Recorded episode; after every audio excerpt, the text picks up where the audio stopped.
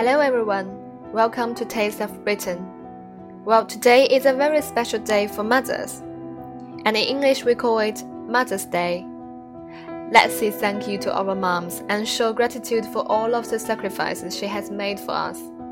Because everything you are today, she helped you to be.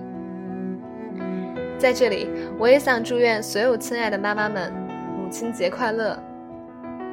今天 我们还是从《The Girl on the Train》当中摘录了一小段 Rachel 和一名医生的对话，就让我们来一起看看，在这段对话中有哪些新知识是我们可以从中学到的。OK，now let's the story begin.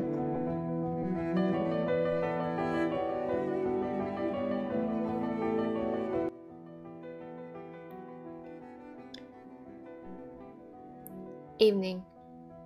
I'm sitting in A&E at University College Hospital. I was knocked down by a taxi while crossing Gray's Inn Road. I was sober as a judge.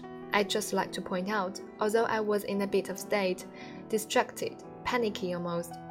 I'm having an inch-long cut above my right eye stitched up by an extremely handsome junior doctor who is disappointingly brusque and businesslike. When he's finished stitching, he notices a bump on my head. It's not new, I tell him. It looks pretty new, he says. Well, not new today. Been in the wars, have we? I bumped it, getting into a car. He examines my head for a good few seconds and then says, Is that so? He stands back and looks me in the eye. It doesn't look like it. It looks more like someone hit you with something, he says, and I go cold. I have a memory of ducking down to avoid a blow, raising my hand. Is that a real memory? The doctor approaches again and peers more closely at the wound. Something sharp, serrated maybe. No, I say. I, it was a car. I bump it getting into a car. I'm trying to convincing myself as much as him. Okay. He smiles at me then and steps back again, crouching down a little so that our eyes are level. Are you alright? He consults his nose. Rachel? Yes. He looks at me for a long time. He doesn't believe me. He's concerned. Perhaps he thinks I'm a battered wife. Right. I'm going to clean this up for you because it looks a bit nasty. Is there someone I can call for you? Your husband? I'm divorced, I tell him. Someone else then? He doesn't care that I'm divorced. My friend, please, she'll be worried about me. I gave him Cassie's name and number.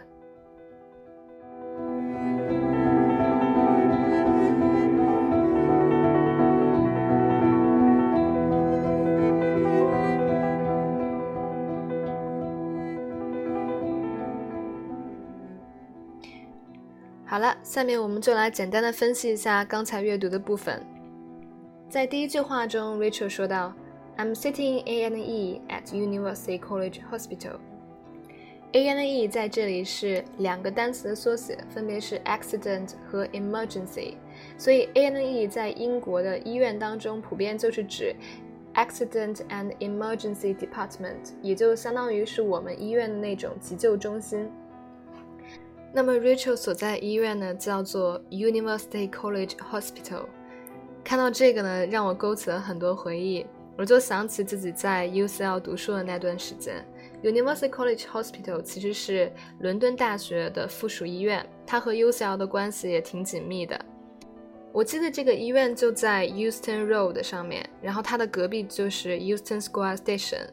啊，出门往右走不远就是 UCL 在 Warren Street 上面的主校区。我记得当时还和同学调侃说，我们去 University College Hospital 看病会不会给我们打折扣？不过所幸呢，我们都没有这个机会去检验一下到底会不会打折，因为我们都没得什么病。但是我记得这栋建筑是特别 modern 的，嗯，然后呢，这个医院也很大，每天来来往往有很多的病人。讲到英国的医疗，就不得不提英国人经常抱怨的一个东西，NHS（National Health Service）。这个是在二战以后英国政府拨基金成立的一个相当于我们的医疗服务体系。它主要是给英国居民提供免费的医疗服务，也就是 health service。当然呢，并不是所有的治疗都是免费的，比如说看牙医，这个费用呢还是会收取，而且还很高额。OK，then we have a verbal phrase knock down. Knock down 呢有两个意思，在建筑方面呢，它表示拆掉。Why don't just knock the wall down？也就是说把墙拆掉。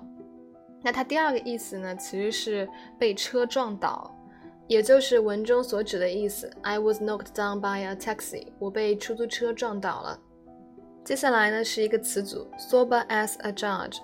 这个可以说是英语当中的一个谚语，嗯，意思就是说我我就像法官一样冷静，来表示当时呢他确实是很清醒，并没有喝醉。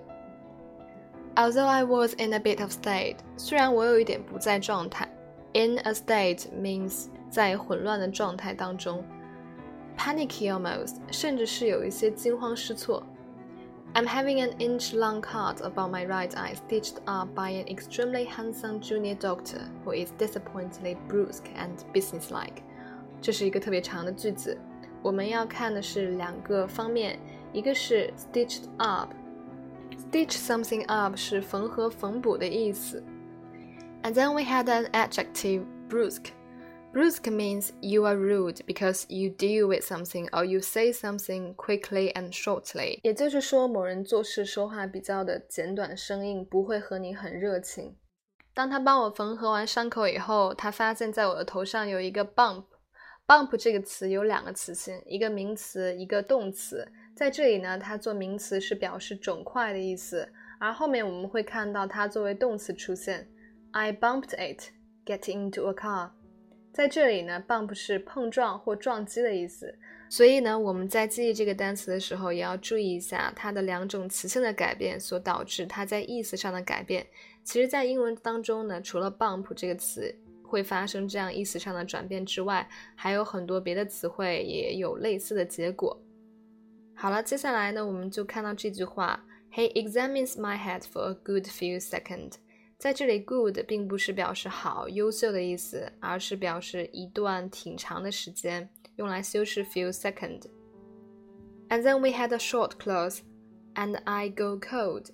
I go cold 在这里并不是一个固定的搭配，它也没有什么特别的意思，我们就可以通过它的字面意思来理解这句话。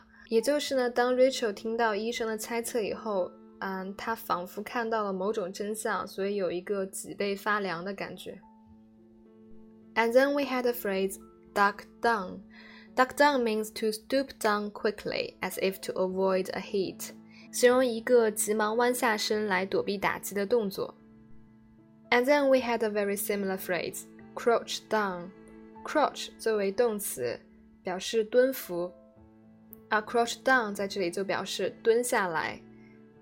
在原句中，Rachel 表示说，这个医生 crouching down a little so that our eyes are level，也就是医生蹲下来一些，嗯，来使得他和 Rachel 的视线是保持平行的。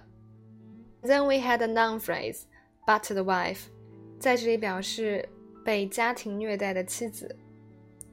也就是说，在这里，医生就猜测 Rachel 头上的肿块应该是家暴产生的，而不是他一直辩解的说是上车时候撞到的。好了，以上就是我们今天要分析的全部内容了。Thanks for you all listening, and please join me again next time. Good day.